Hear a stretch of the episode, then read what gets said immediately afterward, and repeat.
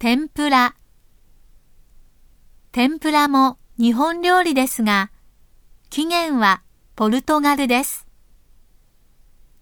エビや魚などの魚介類、あるいはナスや玉ねぎなどの野菜類に衣、小麦粉をつけて高温の油で揚げます。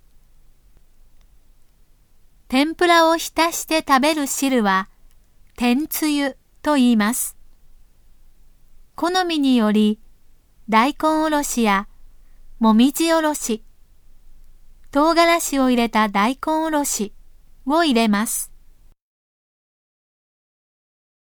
魚のすり身を揚げたものを天ぷらという地方もあります。これはもともと西日本の方言で標準語では天ぷらとは言いません。標準語ではこの料理をさつま揚げと言います。